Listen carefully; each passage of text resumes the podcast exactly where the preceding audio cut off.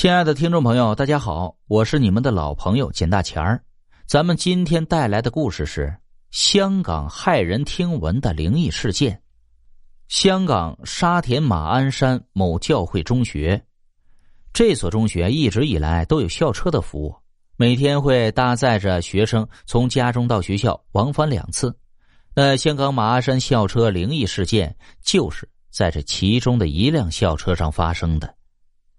这起事件发生在某天的早晨，校车从新界接学生上学，接上学生后的校车行驶在公路的快车道上，旁边正好驶来一辆大货车。突然，公路旁出现了一个老太太，被慢车道的货车刚好撞到，老太太被卷入了货车的车底，上半身被左边车轮拖着滚动，而下半身则在地上拖行，两条小腿早已被撞断。留在了老太太被撞到的地方。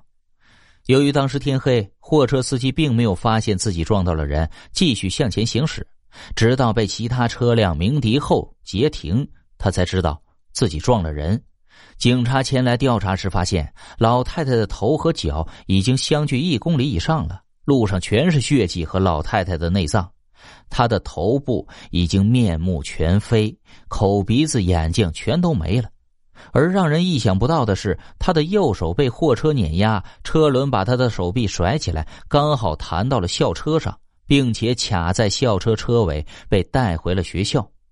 香港马鞍山灵异校车事件，也就是由此开始。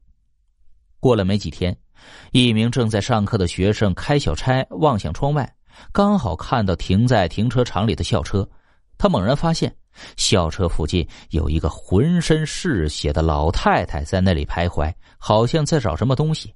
这学生当即被吓得浑身颤抖，说话也结结结巴巴的。他赶紧向老师报告。老师起初不信，但是当他望向校车时，眼前的一幕正如学生所说，老师也着实被吓了一跳，浑身鸡皮疙瘩都起来了。于是老师让学生们自习，他便出去到校车外看个究竟。